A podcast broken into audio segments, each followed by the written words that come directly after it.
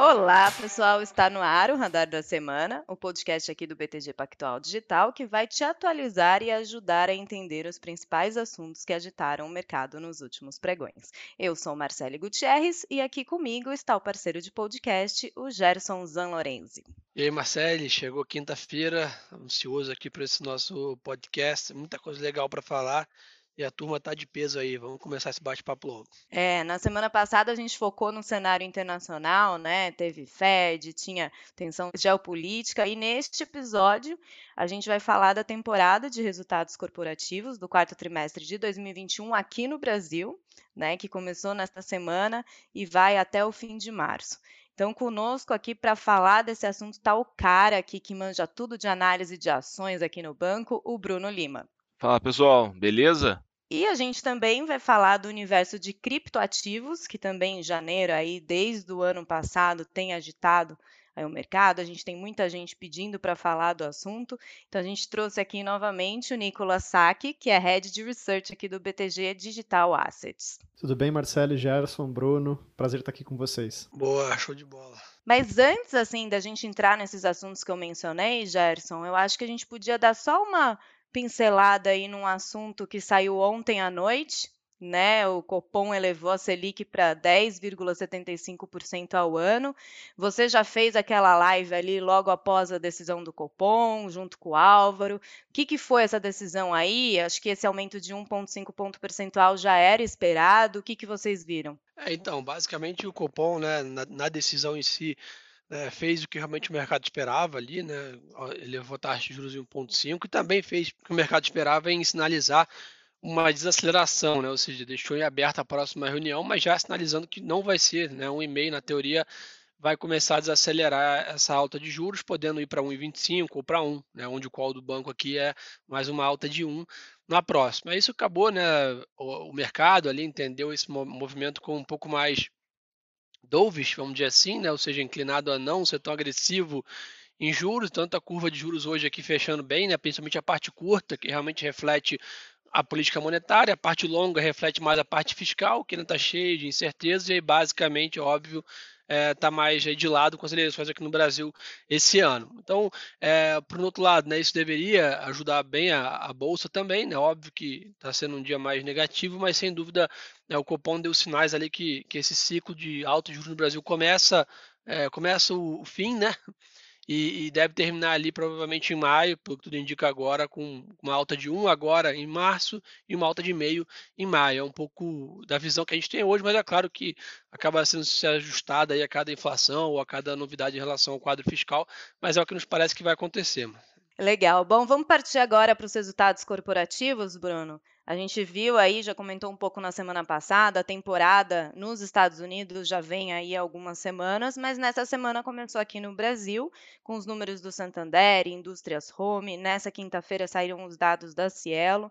Na semana que vem, a temporada esquenta mais um pouquinho, com os resultados da Clabin, Suzano, Itaú, Bradesco, Multiplan, entre outros. Então, queria entender assim com você primeiro, de forma geral, o que, que a gente deve esperar dessa temporada, né? A gente viu um fim do ano passado é, de juros, né? Como já, já comentou aí da Selic, a gente tem um patamar de juros mais elevado no Brasil, dólar também mais elevado, inflação. Então, queria entender com você aí esses esses indicadores macro aí deve pegar nos resultados das empresas?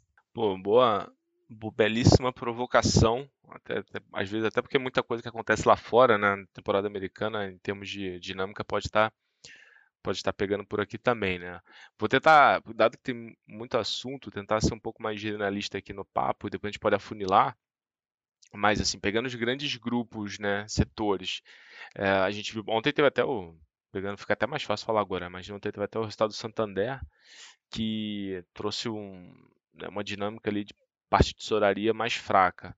É, mas o que a gente tem visto para o setor de bancos como um todo, né, assim, para o restante, é de uma temporada relativamente saudável. A gente não enxerga nenhum contra, assim, grande, um grande desafio nesse aspecto. É, acho que é mais uma a discussão é mais prospectiva em termos de inadimplência, mas olhando pontualmente assim, o quarto TRI, a gente não vê uma, a gente não vê uma temporada também significativamente forte, mas também não vê uma temporada para o setor financeiro na linha de ser, né, de ser alguma coisa mais fraca.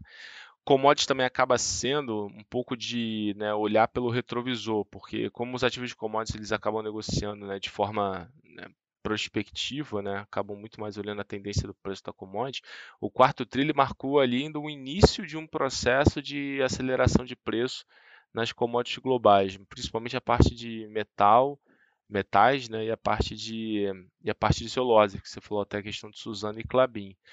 Agora, na parte de commodities especificamente, é importante ficar de olho, né, você citou uma parte do, do, do questão macro, né, você tem empresas, essas empresas vão se beneficiar de um, de um real mais desvalorizado, por outro lado, tem uma pressão de custo né, na, a gente está importando uma certa inflação de, né, de outros, né, uma parte de inflação global a gente está importando por aqui, né, principalmente nas empresas que têm, na, as empresas de commodities que têm na sua estrutura de custo, ativos também mais é, é, mais dolarizados, né, enfim, ou, ou mesmo ativos mais né, comoditizados, né, carvão, por exemplo, que é uma importante na estrutura de custo de algumas empresas aqui, isso tem que ficar é um ponto para a gente monitorar monitorar de perto.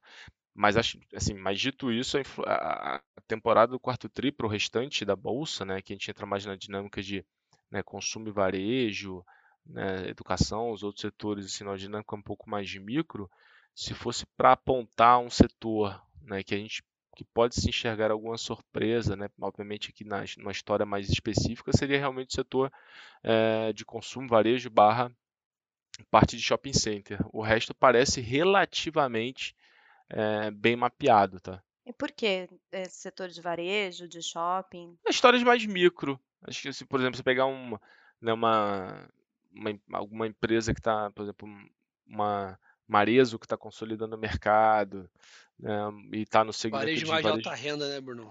É isso. Também tem aquele bolso ali, exatamente, que o Gerson bem pontuou agora, aquele bolso ali do varejo de alta renda, né, que é dentro de uma, uma, de uma pizza ali de varejo como um todo, é, é um, onde a gente entende que tem uma pode ter um destaque mais positivo, é, uma track and field que também vai nessa, nessa mesma linha, um grupo soma.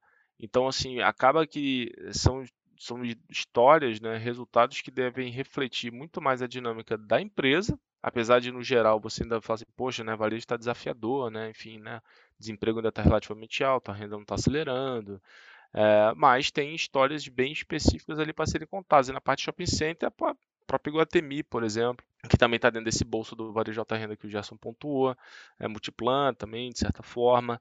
É, então é, é uma, é uma, temporada que chama, parece que chama muito mais atenção por esse lado do que uma, alguma coisa um pouco mais genérica, né? De pô, pegar essa economia assim, com o PIB acelerando, né? De vento em popa, aquela coisa quase que espalhada, não vai ser o caso.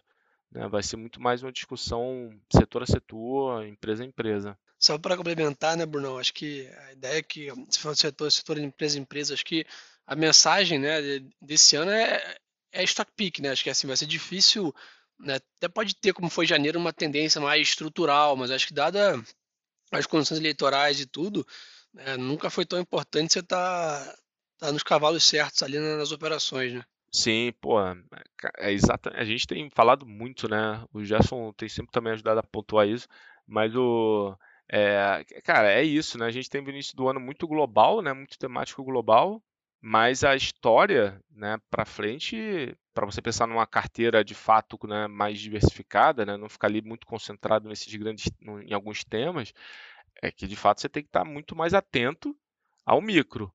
É, de novo, tipo, é que varejo é um exemplo muito bom, né? Porque é um setor mega pulverizado em termos de. Né, quando a gente olha para o PIB, na própria bolsa, né, você tem pô, dezenas de empresas. Olha só a própria discussão entre o varejo online e o varejo físico, né? Que aconteceu recentemente, que aconteceu com a galera do varejo online.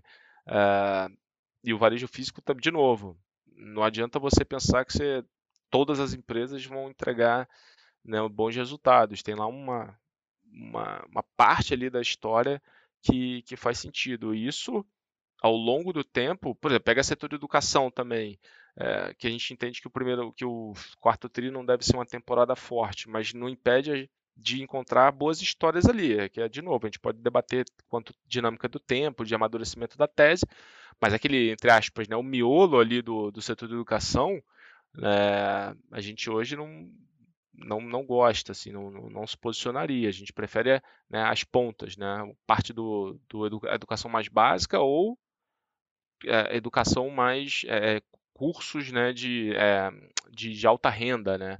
Medicina, por exemplo. Então a gente está nas pontas, né? Anima de um lado, Cruzeiro do Sul na ponta de baixo. Aquele, como de novo, o miolo ali para a gente hoje é bastante desafiador, competitivo, concorrência. Então é, é bater muito nessa tecla. Bruno, eu queria fazer uma pergunta, não sei se essa minha visão está correta, mas nessa questão do varejo, essa diferença do varejo físico e do varejo online, o que, que eu percebo é que no, no online está tendo um cenário aí de entrada de novos competidores, né? Nos últimos anos a gente viu Shopee vindo para cá, outras gigantes, e no lado do varejo fi, é, físico é consolidação. A gente vê gigantes comprando outras empresas, né? A Soma comprou a Ering. É isso mesmo, essa diferença dos dois, assim, está ocorrendo essa é, tem esse, esse, processo, é engraçado você, esse ponto é muito bom, porque a história mostra que o varejo, para começar, ele sempre foi pulverizado. Só que tem a discussão do que é o varejo na economia inteira e o que é o varejo da bolsa. O varejo da bolsa, esse processo de consolidação está acelerando bem agora. A galera que, né, as empresas que estão usando o jargão né, casa de marcas, né, de você ter um portfólio onde você tem ali um portfólio de marca e de artigos, produtos que te possibilitem reduzir a ciclicidade do teu resultado, né? De repente, né, artigo de alta renda está indo muito bem, o outro não está indo, né, não tá indo tão bem, mas depois isso muda, enfim. É, esse é o processo que de fato parece que está que tá em curso agora quando a gente olha o varejo o varejo físico. Na nossa opinião, vai continuar, né? A Arezo está, enfim, está num processo de, de oferta, vai levantar capital, a gente né, entende que isso, uma parte desse capital provavelmente vai ser utilizado de, nesse processo de consolidação. Grupo Soma idem, né, como você também bem pontuou. É, na outra ponta, o varejo online está sofrendo o contrário, está sofrendo a percepção de competição, né? Que é um negócio. Somente a entrada dos estrangeiros aqui, né, Bruno? É, exatamente. Online, né? Shopee, Amazon. Exatamente. Exatamente isso.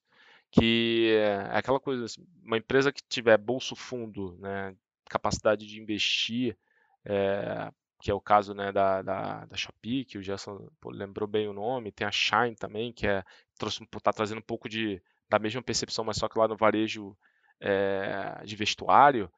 É, esse, esse tipo de coisa parece assim, parece que a gente está revivendo lá atrás, né, a discussão lá do frete grátis, né, que foi a primeira lá atrás quando o mercado, na época que ainda tinha submarino do estado, né, aquelas coisas todas, o pessoal, pô, tá todo mundo dando frete de graça agora, ferrou, né, aquela coisa de, pô, quem brigar por, por, por, por cliente. E essa discussão que o mercado levanta é porque você fica sempre na dúvida de, pô, beleza, então a empresa não vai gerar caixa porque ela vai ter que fazer frente a um cenário competitivo maior. Daí, de novo, a gente volta à discussão do varejo físico. Não, o cara está utilizando o caixa, mas está consolidando o mercado. Né? Em tese, ele vai ter um share lá na frente mais significativo, mais poder de preço. Esse, essa boca tá, tá bem aguda agora, né? essa diferença de, de temas né? dentro do mundo do varejo.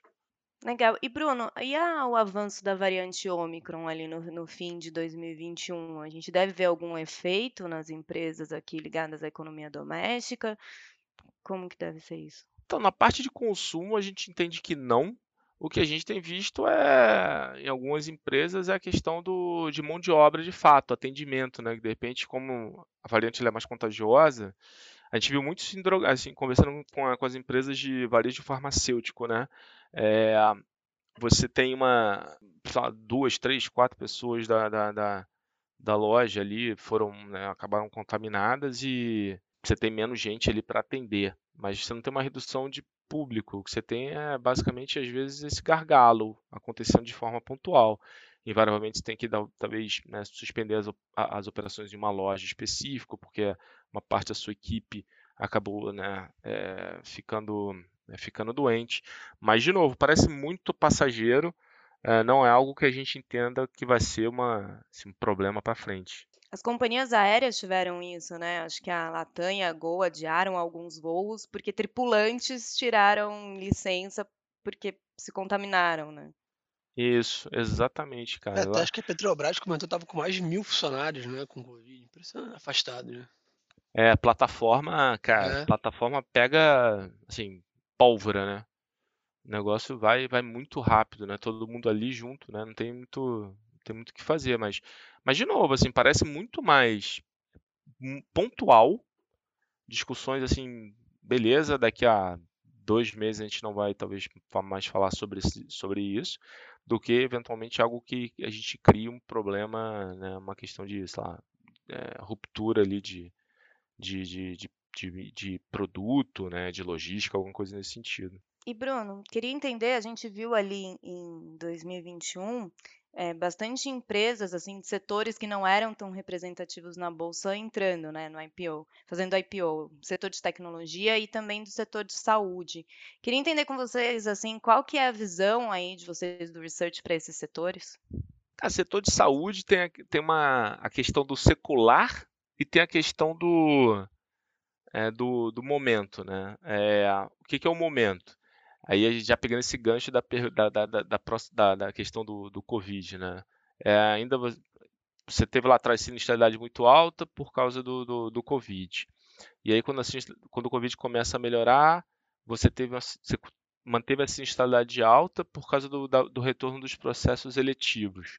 Então é uma pressão de custo né, que vem já há algum tempo. Esse é o curto prazo, é o momento. O longo prazo é a questão da, da, da consolidação né, e do próprio envelhecimento da população e naturalmente aumento de, né, de, de, de, uso né, de leitos, né, é, a, a, receita por leito né, e frequência de uso de hospital deveria, é, deveria aumentar, então vai, no limite teu ticket por leito ele começa a subir. É, e aí essa consolidação está em voga. A gente fala muito sobre sobre esse ponto, até um dos ativos que a gente comentou lá no, no relatório lá do, do digital né, para 2022, é até a própria Rapvida nessa linha, né, do processo de consolidação e o quanto é, é, na parte do, das empresas verticalizadas, quando, o quanto você conseguiria apropriar de resultado é, dadas as sinergias né, com, a, com a Intermédica. É, então, esse, o, a tese que a gente advoga aqui, pensando para frente, está mais exposto justamente nos verticalizados, que é onde você conseguiria, de fato, ter um controle maior sobre o teu processo de sinistralidade é, e é onde, de fato, a consolidação está acontecendo de forma muito mais acelerada. Né? A gente, até pegando os exemplos das empresas lá fora, é, nos parece que é aí que as, a tese de longo prazo ela, ela deve tem, deveria estar ancorada, né, para quem está pensando em se posicionar no setor de saúde. Só para tirar a dúvida aqui, né, que sempre a gente acaba esquecendo, o que são essas empresas de saúde verticalizadas? São as que têm hospitais, planos de saúde? É isso. Que que... É, é, exatamente. Quem tem o hospital e quem também oferece o plano. Porque é, aí você tem um controle maior em relação ao teu, ao teu, teu custo, é, é custo médico. É, e naturalmente você deveria né, conseguir é, entregar ao longo do tempo taxa de essencialidade menor. É, e aí tem outro ponto também que eu até esqueci de comentar, que é a própria telemedicina, né, que é um processo super recente que acabou acelerando muito mais pela questão do próprio Covid. É, e isso também para frente, né, cada vez se disseminando mais, isso também é, deveria tirar pressão é, de sinistralidade dessas, é, dessas empresas, o que é algo também é, na margem aí mais, mais positivo.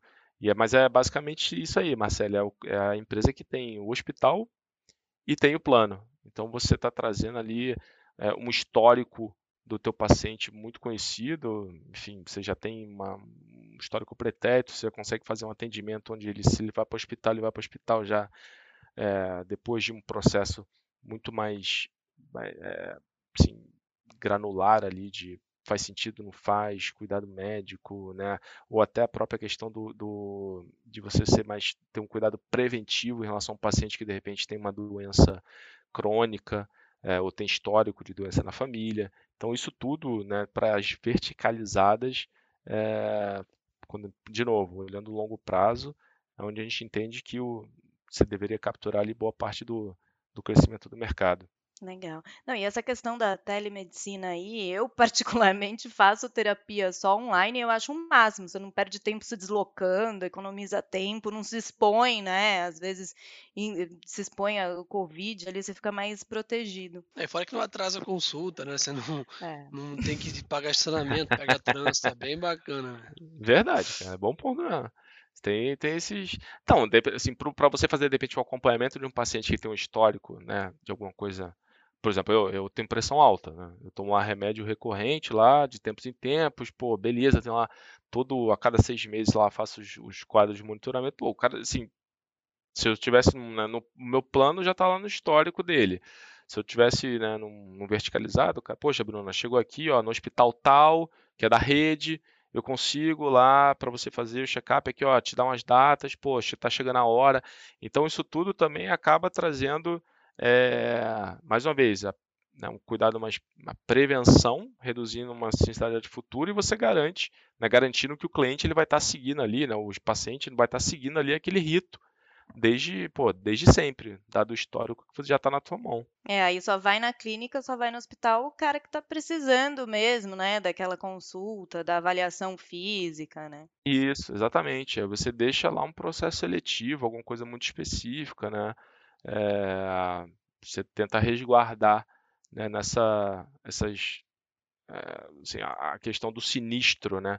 Você tenta resguardar isso para não ter uma explosão de sinistro concentrada, por exemplo. Legal. Bom, e para resumir aqui, Bruno, a gente consegue separar e destacar quais setores devem ser destaque aí dessa temporada do quarto tri? Ó, vamos lá, o que a gente, o que a gente entende que vão ser destaques, né? Vou tentar quebrar porque tem, um- tá, tá mais na linha de subgrupos aqui, né?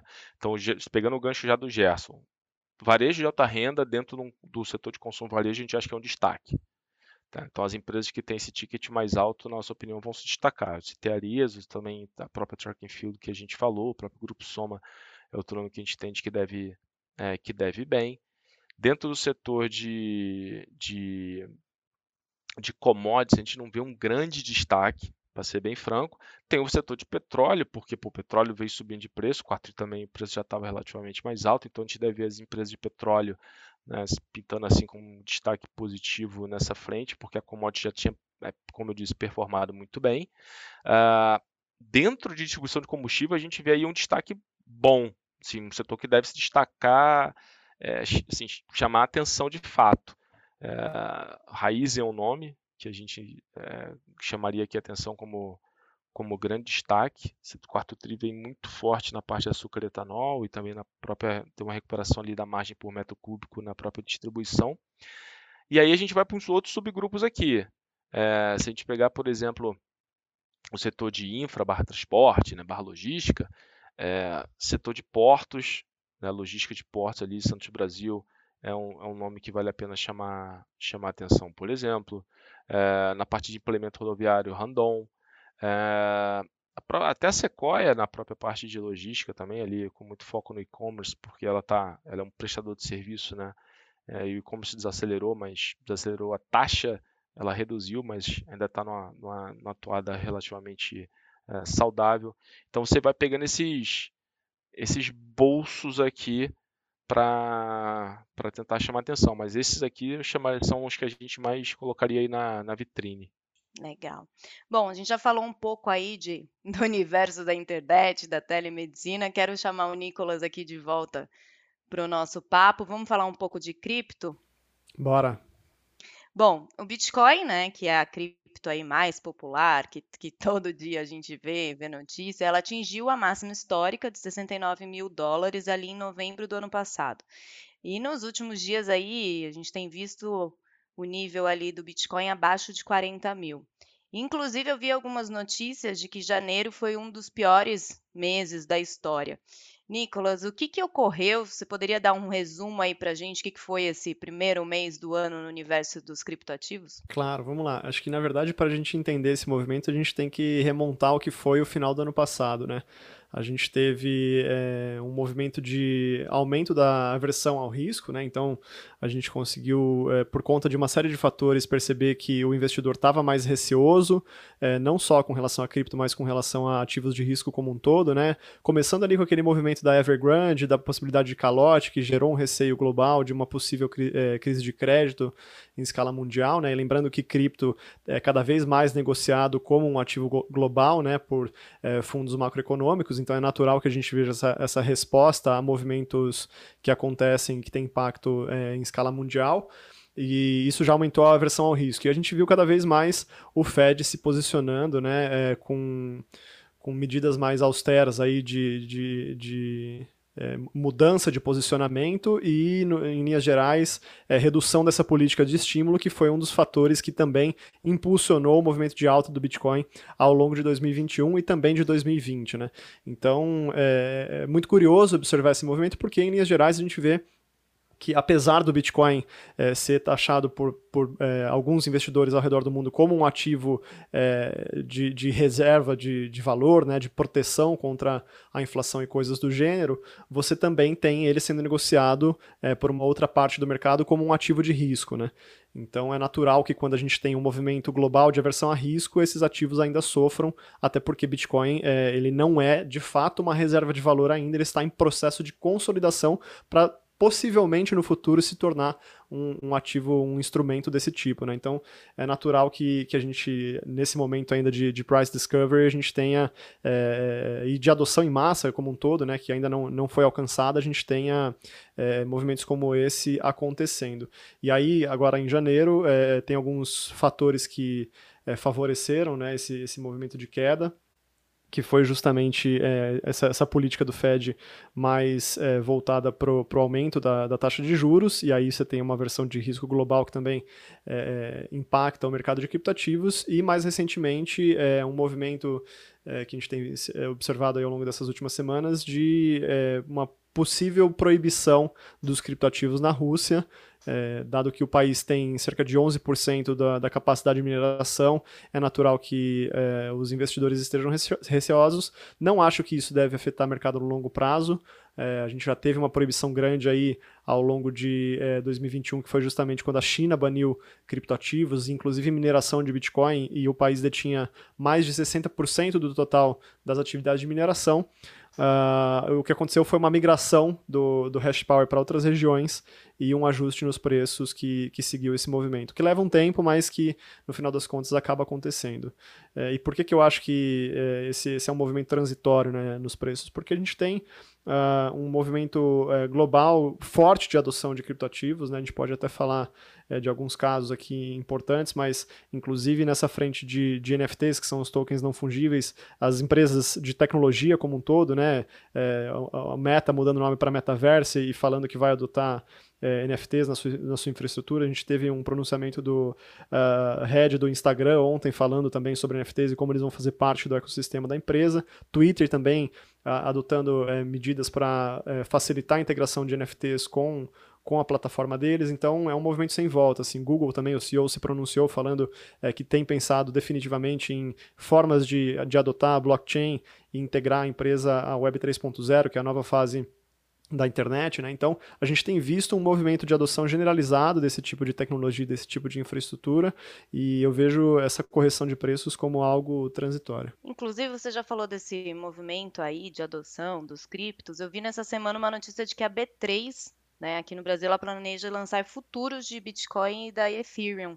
É uhum. É isso também aí é mais um movimento aí para essa expansão do mercado aqui no Brasil também? Com certeza é. Acho que ela está indo muito na onda das assets que lançaram os os derivativos, aí, os fundos também, ETFs e coisas do gênero. Né? Lá fora também já é um movimento consolidado, é, já existem é, futuros e opções tanto de Bitcoin como de Ether lá fora, então acho que ela só está indo na onda e entendendo que existe é, valor a ser capturado aí como é, é, empresa que lista esse tipo de ativo, é, existe demanda no mercado, né? a gente tem visto cada vez mais, inclusive esse é um dos grandes movimentos para 2022, que é essa, essa oferta de produtos por parte das instituições tradicionais, é, de produtos ligados a criptoativos, né? Então, a gente está vendo aí a, bol a, a, bolsa aqui do Brasil, a B3, né? A gente vai ver provavelmente outras instituições financeiras lançando os seus próprios produtos. Daqui a pouquinho também, se vocês quiserem, a gente pode falar sobre Mint, que é o produto que a gente vai lançar aqui do, do BTG Pactual ligado a ativos digitais. Mas é, é, um, é uma tendência forte. É legal falar, Nicolas, da Mint. Muita gente pergunta aqui, acho que vai ser uma novidade bacana. Show. Então, mas acho que em linhas gerais, com relação a B3 especificamente, sem, sem dúvida é um passo importante. É, isso é, oferece para o investidor brasileiro um mecanismo para se, se, se proteger, né, utilizar futuros como, como hedge de, de alocações é, no mercado spot e, e, também de construir estratégias, sejam elas de, de cash and carry com arbitragem ou qualquer outra coisa que, que possam envolver derivativos. E para B3 eu acho que é, é um potencial de, de é, alastrar os canais de geração de receita, né? Legal, bora falar da Mint então? Que vocês já deram aí um pouco. Bora falar da Mint. Acho que é, todo mundo muito curioso. É lógico que a gente tem feito bastante mistério para gerar bastante burburinho, né? Faz parte do, do processo de lançamento. Mas a gente, a gente tem a intenção de construir uma plataforma é, bem robusta para negociação simplificada de criptoativos, sem ter que entender de livro de ofertas e coisas do gênero. É um processo bem simples é, e facilitado de aquisição de criptoativos que tem a chancela do Banco BTG Pactual. Né? É, não, vai ser, não, não vai ser um projeto interno, mas faz parte do grupo BTG Pactual. E a gente está, inclusive, fazendo alguns testes internos com é, funcionários para ver é, qualquer, qualquer eventual falha que tenha antes da gente vir a mercado. Né? Então, a gente já, já começou o processo de testes internos, já, já estamos avançando bem nesse sentido.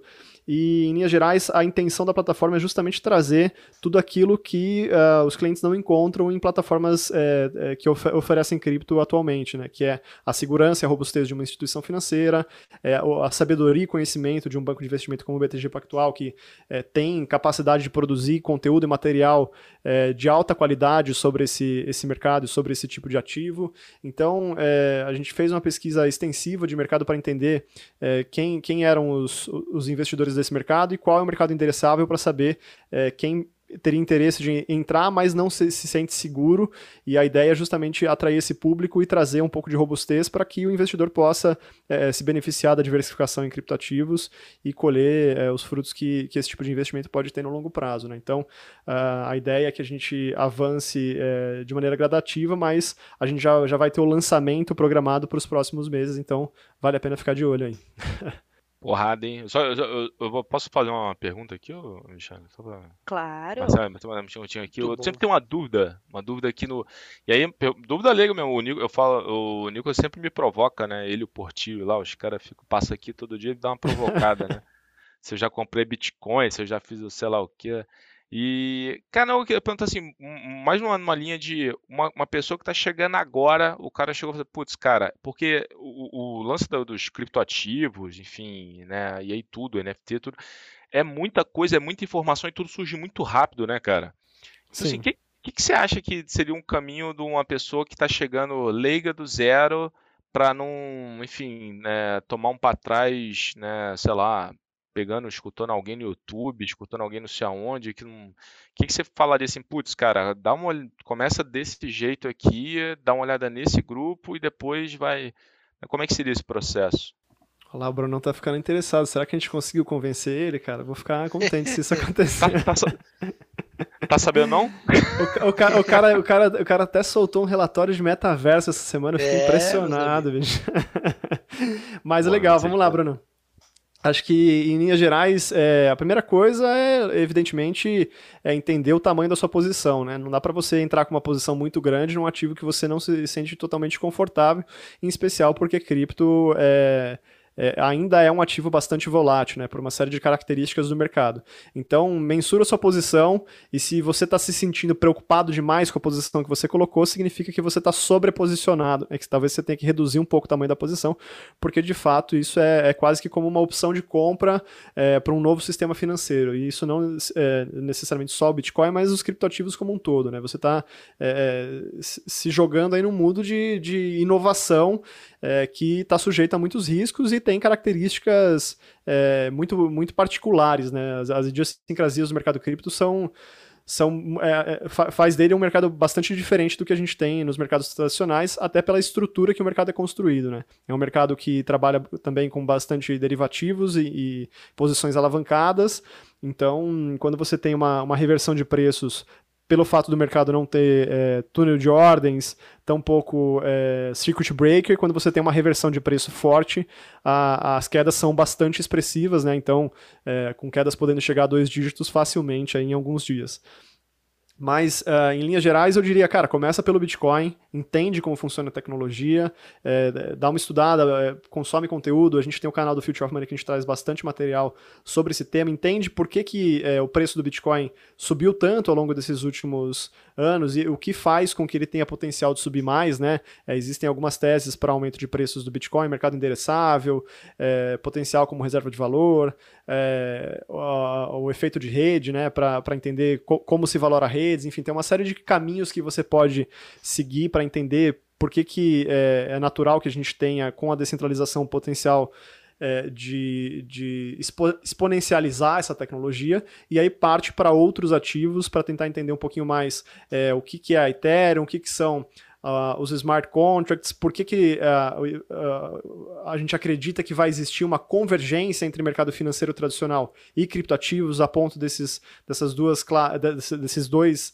eh, componentes aí do mercado se tornarem um só, né, de forma que o, o, volume negociado eh, em, em, em, finanças tradicionais passe também a ser negociados em criptoativos e os criptoativos passem a ser o alicerce tecnológico da infraestrutura financeira daqui para frente. Então tem muita coisa que dá para você é, aprender. E acho que NFTs que você mencionou, Bruno, acho que foram o, foi, foi o grande caso de massificação de uso, porque é algo que as pessoas conseguem entender mais facilmente, né? Que está ligado a artes digitais, jogos e coisas do gênero que, que trazem uma maior compreensão. Então, é, pode ser interessante também é, se envolver um pouquinho com NFT para entender como que você consegue criar é, uma identidade única dentro de um ambiente virtual por meio dessa tecnologia que é o blockchain.